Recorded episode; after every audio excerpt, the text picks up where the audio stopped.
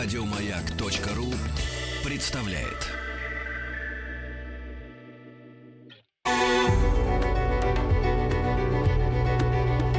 Много букв. Много букв. Любимые тексты главных персон современности. Здравствуйте, дорогие радиослушатели. А, я артист Александр Бурдуков. Читаю сегодня для вас сказки Андерсона. Снеговик, девочка со спичками, история года. С Новым годом, дорогие радиослушатели! Всего вам самого доброго в Новом году. Ганс Христиан Андерсон. Снеговик. Так и хрустит во мне.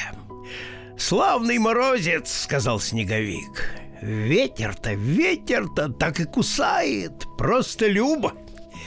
А ты что таращишься, пучеглазая? Это он про солнце говорил, которое как раз заходило. Впрочем, валяй, валяй. Я и не моргну. Устоим.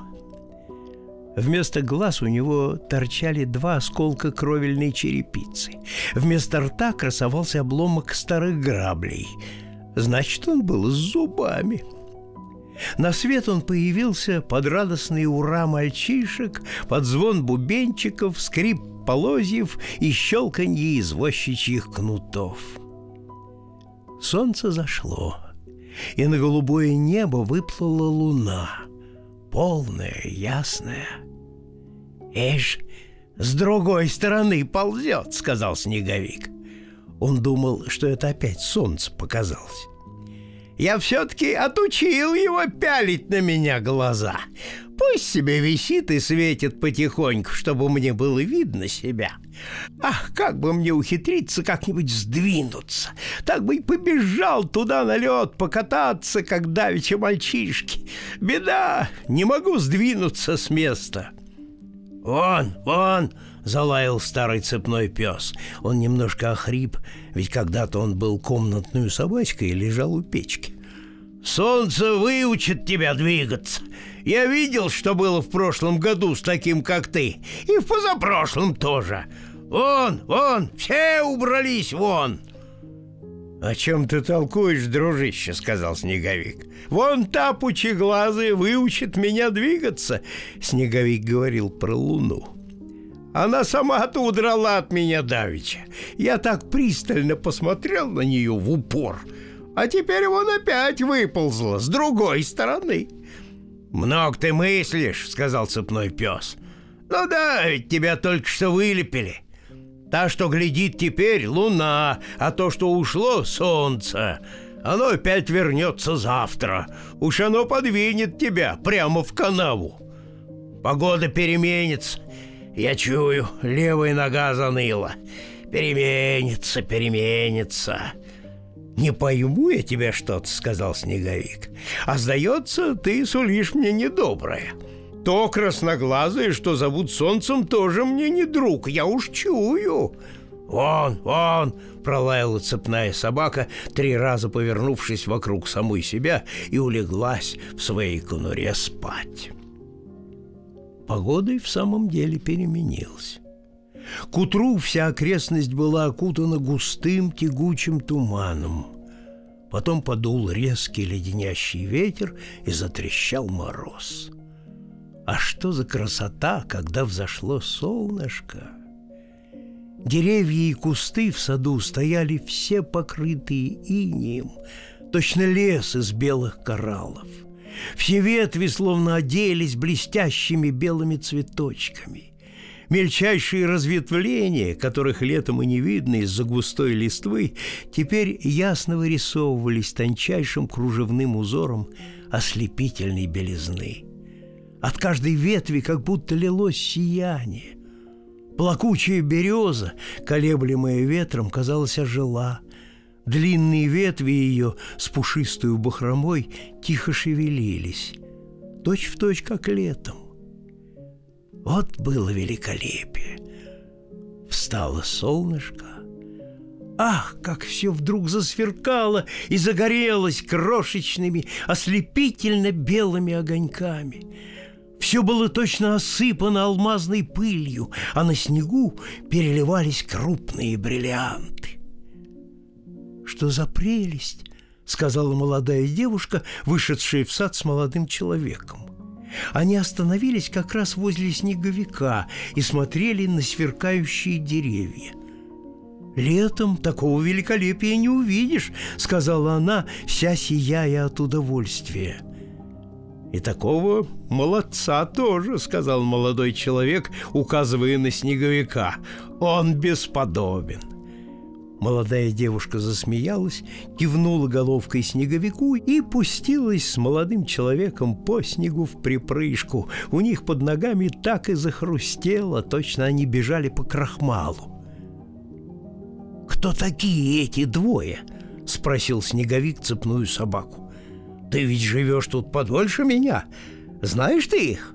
«Знаю», — сказала собака. «Она гладила меня, а он бросал косточки. Таких я не кусаю». «А что же они из себя изображают?» — спросил снеговик. «Парочку», — сказала цепная собака.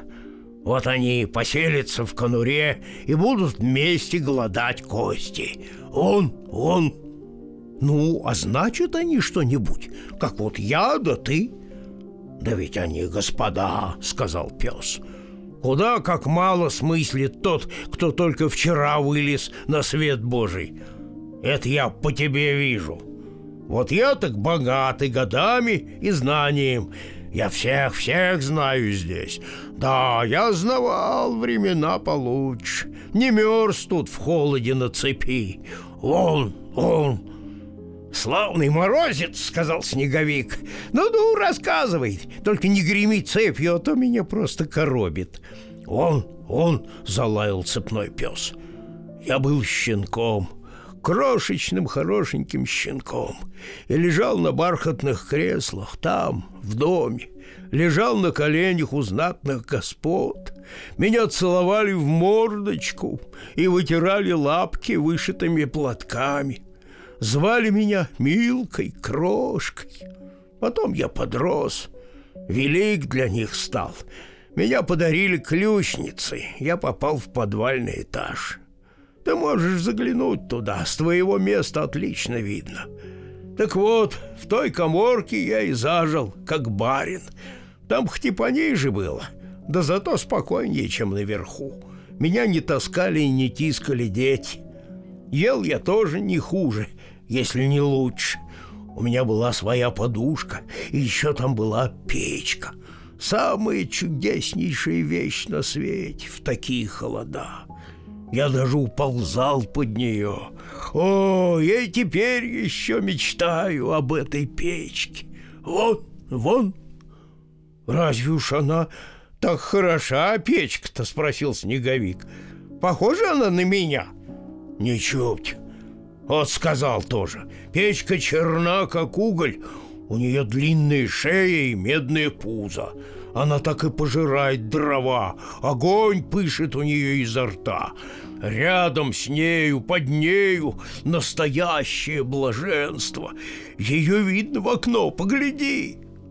Снеговик посмотрел и в самом деле увидал черную блестящую штуку с медным животом. В животе светился огонь. Снеговика вдруг охватило такое страшное желание – в нем как будто зашевелилось что-то. Что такое нашло на него, он и сам не знал и не понимал, хотя это понял бы всякий человек, если, разумеется, он не снеговик. «Зачем же ты ушел от нее?» – спросил снеговик пса. Он чувствовал, что печка – существо женского пола. «Как ты мог уйти оттуда?» «Пришлось по неволе», — сказал цепной пес. «Они вышвырнули меня и посадили на цепь. Я укусил за ногу младшего Борчука. Он хотел отнять у меня кость. Кость за кость, думаю себе. А они осердились, и я оказался на цепи. Потерял голос. Слышишь, как я хриплю? Он, он, вот тебе и вся недолга. Снеговик уже не слушал.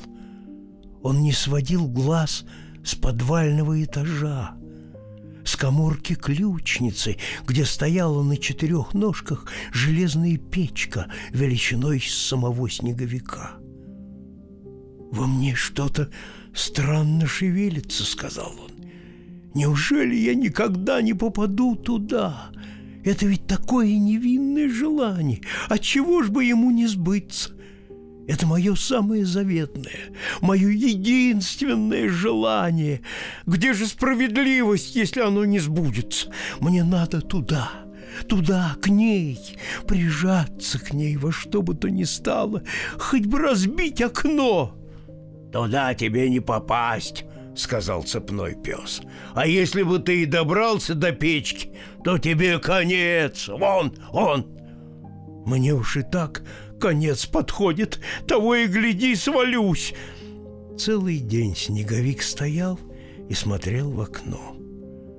В сумерке коморка выглядела еще приветливее. Печка светила так мягко, как не светить ни солнцу, ни луне. Куда им? Так светит только печка, если брюшко у нее набито — когда дверцу открыли, из печки метнулось пламя и заиграло ярким отблеском на белом лице снеговика. В груди у него тоже горело пламя. «Не выдержу», — сказал он, — «как мило она высовывает язык, как это идет ей!» Ночь была длинная-длинная, только не для снеговика — он весь погрузился в чудесные мечты. Они так и трещали в нем от мороза. К утру все окна подвального этажа покрылись прекрасным ледяным узором, цветами. Лучших снеговик и желать не мог бы, но они скрыли печку. Мороз так и трещал, снег хрустел, снеговику радоваться да радоваться бы, так нет — он тосковал о печке. Он был положительно болен. «Ну, это опасная болезнь для снеговика», — сказал пес.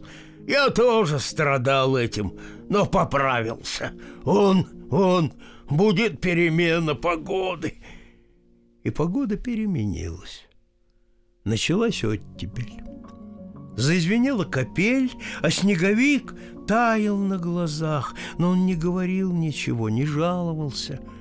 А это плохой признак.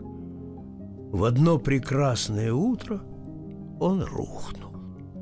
На месте его торчало только что-то вроде железной согнутой палки. На ней-то мальчишки и укрепили его. «Но теперь я понимаю его тоску», — сказал цепной пес.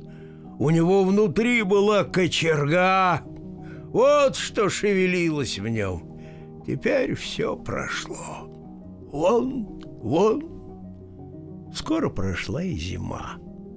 Вон, вон, лаял цепной пес, а девочки на улице пели.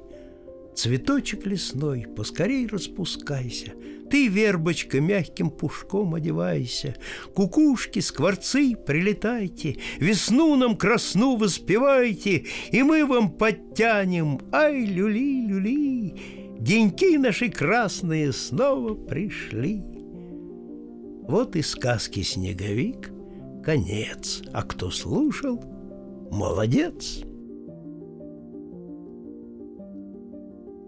Ганс Христиан Андерсон – Девочка со спичками. Как холодно было в этот вечер. Шел снег, и сумерки сгущались. А вечер был последний в году, канун Нового года. В эту холодную и темную пору по улицам брела маленькая нищая девочка с непокрытой головой и босая. Правда, из дому она вышла обутая, но много ли было проку в огромных старых туфлях? Туфли эти прежде носила ее мать. Вот какие они были большие. И девочка потеряла их сегодня, когда бросилась бежать через дорогу, испугавшись двух карет, которые мчались во весь опор.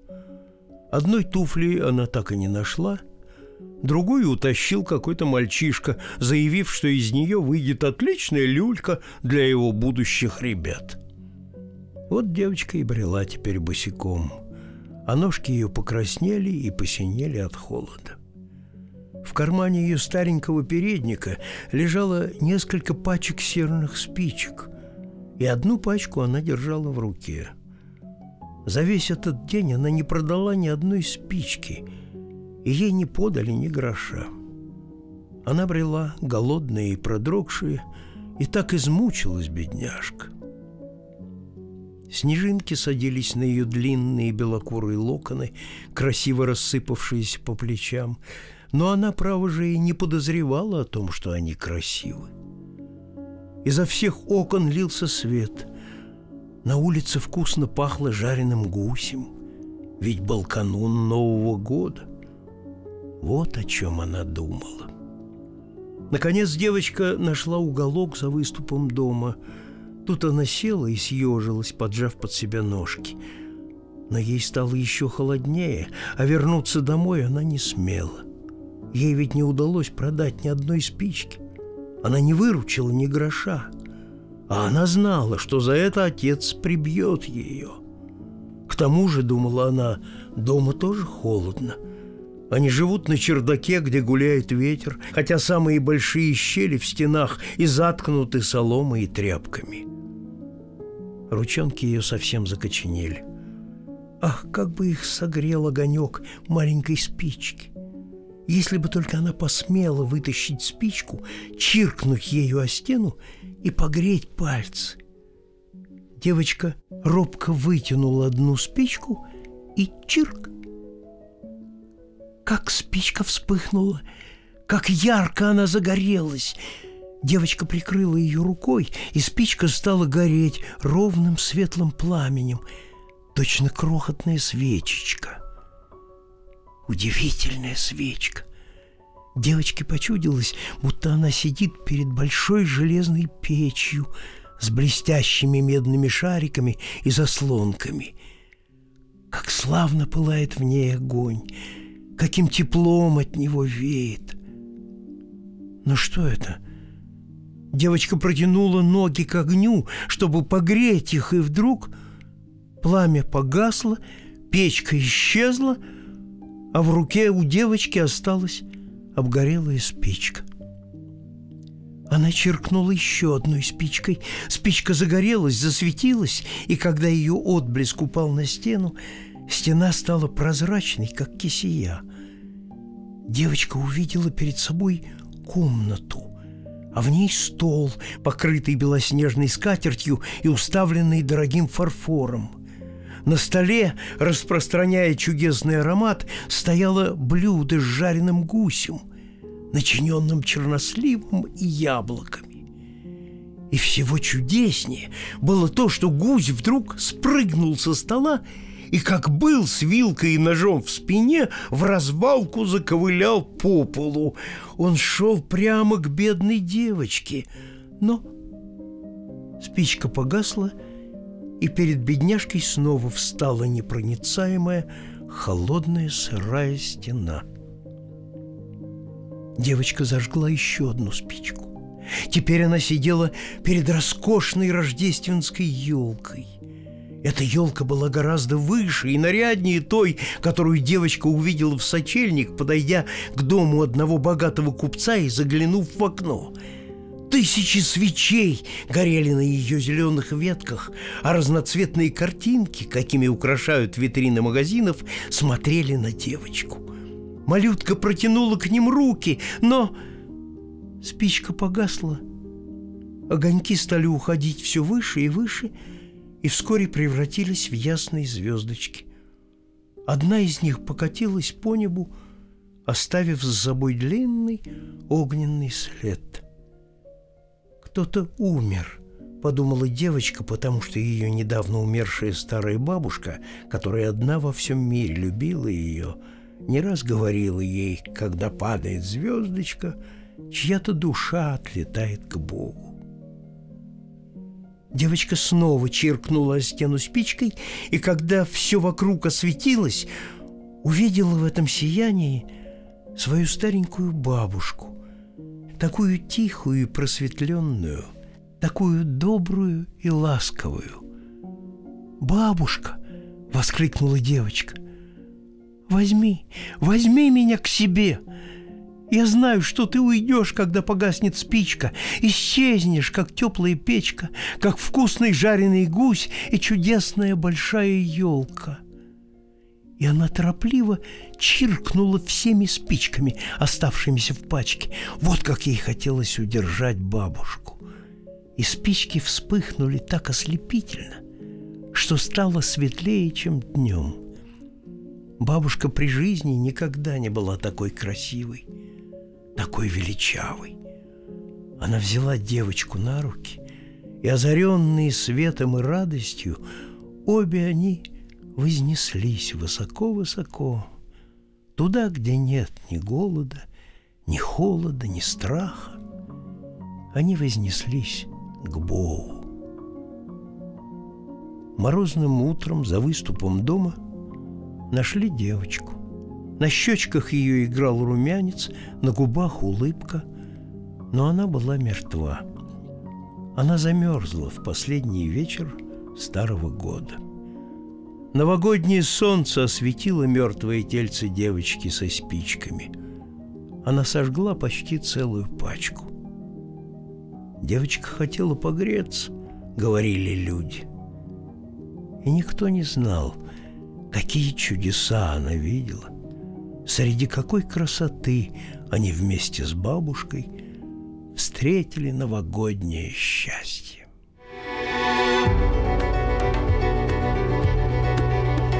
Много букв. Много букв. Что читают те, о ком говорят все? Здравствуйте, дорогие радиослушатели. Я, артист Александр Бордуков, читаю для вас сказки Андерсона – Ганс Христиан Андерсон. История года. Дело было в конце января. Бушевала страшная метель. Снежные вихри носились по улицам и переулкам. Снег залеплял окна домов, валился с крыш комьями, а ветер так и подгонял прохожих. Они бежали, летели стремглав, пока не попадали друг другу в объятия и не останавливались на минуту, крепко держась один за другого. Экипажи и лошади были точно напудрены. Лакеи стояли на запятках спиною к экипажам и к ветру, а пешеходы старались держаться за ветром под прикрытием карет, едва тащившихся по глубокому снегу. Когда же, наконец, метель утихла, и вдоль домов прочистили узенькие дорожки, прохожие беспрестанно сталкивались и останавливались друг перед другом в выжидательных позах. Никому не хотелось первому шагнуть в снежный сугроб, уступая дорогу другому. Но вот, словно по безмолвному соглашению, каждый жертвовал одной ногой, опуская ее в снег. К вечеру погода совсем стихла. Небо стало таким ясным, чистым, точно его вымели, и казалось даже как-то выше и прозрачнее, а звездочки, словно вычищенные заново, сияли и искрились голубоватыми огоньками. Мороз так и трещал, и к утру верхний слой снега настолько окреп, что воробьи прыгали по нему, не проваливаясь. Они шмыгали из сугроба в сугроб, прыгали по прочищенным тропинкам, но ни тут, ни там не попадалось ничего съедобного. Воробьишки порядком иззябли. «Пин!» — говорили они между собою. «И это Новый год! Да он хуже старого! Не стоило и менять! Нет, мы недовольны, и не без причины!» А люди-то а люди-то, люди-то что шуму наделали, встречая Новый год, сказал маленький изябший воробушек. И стреляли, и глиняные горшки о двери разбивали. Ну, словом, себя не помнили от радости. И все от того, что старому году пришел конец. Я был тоже обрадовался, думал, что вот теперь наступит тепло. Не тут-то было. Морозит еще пуще прежнего. Люди, видно, сбились с толку и перепутали времена года. — И впрямь подхватил третий старый воробей с седым хохолком. У них ведь имеется такая штука собственного их изобретения – календарь, как они зовут ее. И вот они воображают, что все на свете должно идти по этому календарю. Как бы не так. Вот придет весна, тогда и наступит Новый год, а никак не раньше. Так уж раз навсегда, так уж раз навсегда заведено в природе, и я придерживаюсь этого счисления. «А когда же придет весна?» – спросили другие воробьи. «Она придет, когда прилетит первый аист. Но он не особенно-то аккуратен, и трудно рассчитать заранее, когда именно он прилетит. Впрочем, уж если вообще разузнавать об этом, то не здесь, в городе. Тут никто ничего не знает толком, а в деревне. Полетим-ка туда дожидаться весны. Туда она все-таки скорее придет». «Вот и прекрасно», — сказала воробиха, которая давно вертелась тут же и чирикала, но в разговор не вступала. «Одно вот только. Здесь, в городе, я привыкла к некоторым удобствам, а найду ли я их в деревне, не знаю». Тут есть одна человеческая семья. Ей пришла разумная мысль прибить к стене три-четыре пустых горшка из-под цветов. Верхним краем они плотно прилегают к стене. Дно же обращено наружу и в нем есть маленькое отверстие, через которое я свободно влетаю и вылетаю. Там-то мы с мужем и устроили себе гнездо. Оттуда повылетели и все наши птенчики. Понятное дело, люди устроили все это для собственного удовольствия, чтобы полюбоваться нами. Иначе бы они и пальцем не шевельнули. Они бросают нам хлебные крошки тоже ради своего удовольствия. Ну, а нам-то все-таки корм. Таким образом, мы здесь до некоторой степени обеспечены, и я думаю, что мы с мужем останемся здесь. Мы тоже очень недовольны, но все-таки останемся. «А мы полетим в деревню поглядеть, не идет ли весна», — сказали другие и улетели. В деревне стояла настоящая зима. И было, пожалуй, еще холоднее, чем в городе. Резкий ветер носился над снежными полями. Крестьянин в больших теплых рукавицах ехал на санях, похлопывая руками, чтобы выколотить из них мороз. Кнут лежал у него на коленях, но исхудалые лошади бежали рысью, пар так и валил от них. Снег скрипел под полозьями, а воробьи прыгали по санным колеям и мерзли. Пип, когда же придет весна? Зима тянется что-то уж больно долго. Больно долго, послышалось с высокого холма, занесенного снегом, и эхом прокатилось по полям. Может, статься это и было только эхо, а может быть и голос диковинного старика, сидевшего на холме на куче сена. Старик был бел, как лунь, с белыми волосами и бородою и одет во что-то вроде белого крестьянского тулупа. На бледном лице его так и горели большие светлые глаза. «Что это за старик?» — спросили воробьи. «Я знаю его», — сказал старый ворон, сидевший на плетне. Он снисходительно сознавал, что все мы мелкие пташки перед Творцом и потому благосклонно взялся разъяснить воробьям их недоумение. «Я знаю, кто он. Это зима, старый прошлогодний повелитель. Он вовсе не умер еще, как говорит календарь, и назначен регентом до появления молодого принца, весны». Да, зима еще правит у нас царством. У, -у, -у что, продрогли, небось, малыши? Ну, не говорил ли я, сказал самый маленький воробушек, что календарь — пустая человечья выдумка. Он совсем не приноровлен к природе. Да и разве у людей есть какое-нибудь чутье? Уж предоставили бы они распределять времена года нам. Мы потоньше, почувствительнее их созданы. Прошла неделя другая. Лес уже почернел, лед на озере стал походить на застывший свинец, облака... Нет, какие там облака! Сплошной туман окутал всю землю. Большие черные вороны летали стаями, но молча. Все в природе словно погрузилось в тяжелый сон. Но вот по озеру скользнул солнечный луч, и лед заблестел, как расплавленное олово. Снежный покров на полях и на холмах уже потерял свой блеск, но белая фигура старика зимы сидела еще на прежнем месте, устремив взор к югу. Он и не замечал, что снежная пелена все уходила в землю, что там и сям проглянули клочки зеленого дерна, на которых толклись куча воробьев. «Квит, квит, уж не весна ли?» Весна прокатилась эхом над полями и лугами, пробежала по темно-бурым лесам, где стволы старых деревьев оделись уже свежим зеленым мхом. И вот с юга показалась первая пара аистов. У каждого на спине сидела по прелестному ребенку. У одного мальчик, у другого девочка. Ступив на землю, дети поцеловали ее – и пошли рука об руку. А по следам их расцветали прямо на снегу белые цветочки. Дети подошли к старику зиме и прильнули к его груди.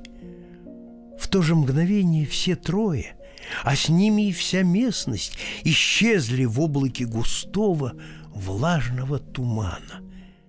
Немного погодя подул ветер и разом разогнал туман. Просияло солнышко. Зима исчезла, и на троне природы сидели прелестные дети весны. «Вот это так Новый год!» — сказали воробьи. «Теперь, надо полагать, нас вознаградят за все зимние невзгоды». Куда бы ни оборачивались дети — Всюду кусты и деревья покрывались зелеными почками. Трава росла все выше и выше, хлеба зеленели ярче. Девочка так и сыпала на землю цветами. У нее в переднике было так много цветов, что, как она не торопилась разбрасывать их, передник все был полнеханик. В порыве резвости девочка брызнула на яблони и персиковые деревья настоящим цветочным дождем – и деревца стояли в полном цвету, даже не успев еще как следует одеться зеленью. Девочка захлопала в ладоши, захлопал и мальчик, и вот откуда ни возьмись, налетели с пением и щебетанием стаи птичек. Весна пришла. Любо было посмотреть кругом. То из одной, то из другой избушки выползали за порог старые бабушки поразмять на солнышке свои косточки и полюбоваться на желтые цветочки, золотившие лук точь в точь, как и в дни далекой юности старушек. Да, мир вновь помолодел, и они говорили, что за благодатный денек сегодня. Но лес все еще оставался буро-зеленым. На деревьях не было еще листьев, а одни почки. Зато на лесных полянах благоухал уже молоденький дикий ясминник, цвели фиалки и анимоны. Все былинки налились живительным соком. По земле раскинулся пышный зеленый ковер, и на нем сидела молодая парочка, держась за руки. Дети весны пели, улыбались, и все росли да росли. Теплый дождичек накрапывал с неба, но они не замечали его. Дождевые капли смешивались со слезами радости жениха и невесты. Юная парочка поцеловалась, и в ту же минуту лес оделся зеленью. Встало солнышко, все деревья стояли в роскошном лиственном уборе. Рука об руку — Двинулись жених с невестой под этот свежий густой навес, где зелень отливала, благодаря игре света и теней, тысячами различных оттенков. Девственно чистая нежная листва распространяла живительный аромат. Звонко и весело журчали ручейки и речки, пробираясь между бархатисто-зеленой осокой и пестрыми камушками – Так было, есть и будет во веки веков, говорила вся природа. Чу! Закуковала кукушка, зазвенела песня жаворонка. Весна была в полном разгаре, только ивы все еще не снимали со своих цветочков пуховых рукавичек. Такие уж они осторожные, просто скучно. Много букв. Много букв. Любимые тексты главных персон современности. Здравствуйте, дорогие радиослушатели. Я, артист Александр Бордуков, читаю для вас сказки Андерсона. Дни шли за днями, недели за неделями, землю так и обдавало теплом. Волны горячего воздуха проникали в хлебные колосья, и они стали желтеть. Белый лотос севера раскинул по зеркальной глади лесных озер свои широкие зеленые листья, и рыбки прятались под их тенью – на солнечной стороне леса, за ветром, возле облитой солнцем стены крестьянского домика, где пышно расцветали под жгучими ласками солнечных лучей роскошные розы и росли вишневые деревья, осыпанные сочными черными горячими ягодами, сидела прекрасная жена Лета, которую мы видели сначала девочкой, а потом невестой. Она смотрела на темные облака, громоздившиеся друг на друга высокими черно-синими угрюмыми горами. Они надвигались с трех сторон и, наконец, нависли над лесом, как окаменелое, опрокинутое вверх дном море. В лесу все затихло, словно по мановению волшебного жезла. Прилегли ветерки, замолкли пташки — Вся природа замерла в торжественном ожидании, а по дороге и по тропинкам неслись, сломя голову, люди в телегах верхом и пешком. Все спешили укрыться от грозы. Вдруг блеснул ослепительный луч света, словно солнце на миг прорвало тучи. Затем вновь воцарилась тьма, и прокатился глухой раскат грома. Вода хлынула с неба потоками. Тьма и свет, тишина и громовые раскаты сменяли друг друга. По молодому тростнику с коричневыми султанами на головках так и ходили от ветра волны за волнами. Ветви деревьев совсем скрылись за частую дождевую сеткою. Свет и тьма, тишина и громовые удары чередовались ежеминутно. Трава и колосья лежали пластом. Казалось, они уже никогда не в силах будут подняться. Но вот ливень перешел в крупный редкий дождь, выглянуло солнышко, и на былинках и листьях засверкали крупные перлы. Запели птички, заплескались в воде рыбки, заплясали комары — на камне, что высовывался у самого берега из соленой морской пены, сидела и грелась на солнышке лето.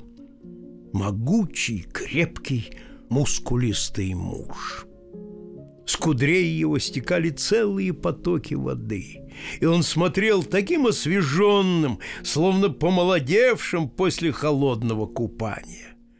Помолодела, освежилась и вся природа — все вокруг цвело с небывалой пышностью, силой и красотой.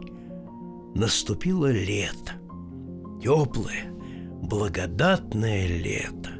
От густо взошедшего на поле клевера струился сладкий живительный аромат, и пчелы жужжали над местом древних собраний – Жертвенный камень, омытый дождем, ярко блестел на солнце. Цепкие побеги ежевики одели его густою бахромой. К нему подлетела царица пчел со своим роем. Они возложили на жертвенник плоды от трудов своих, воск и мед.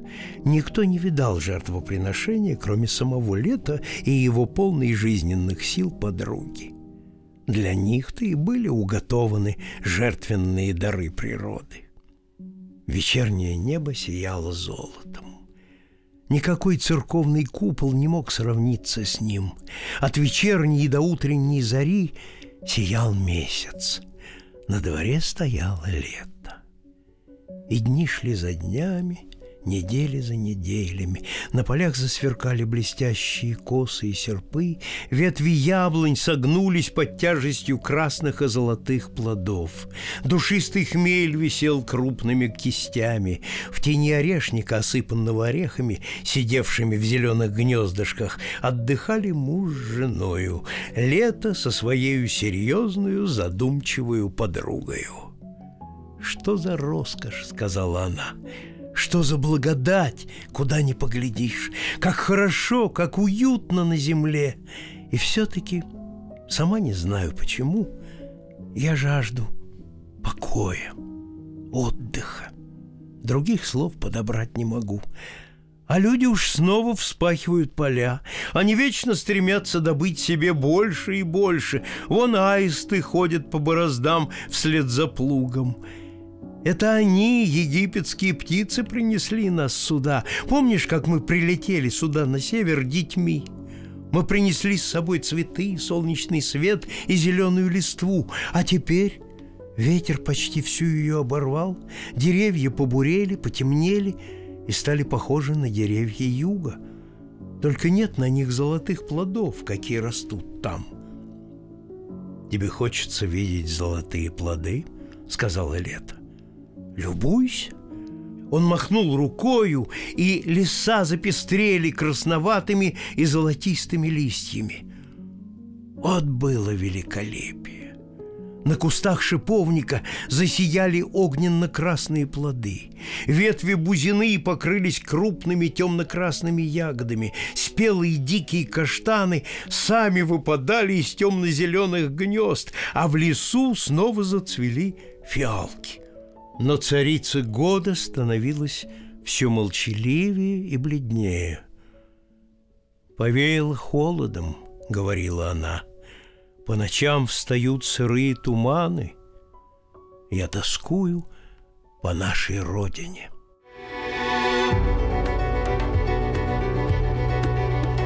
Много букв. Много букв. Что читают те, о ком говорят все. Еще больше подкастов на радиомаяк.ру.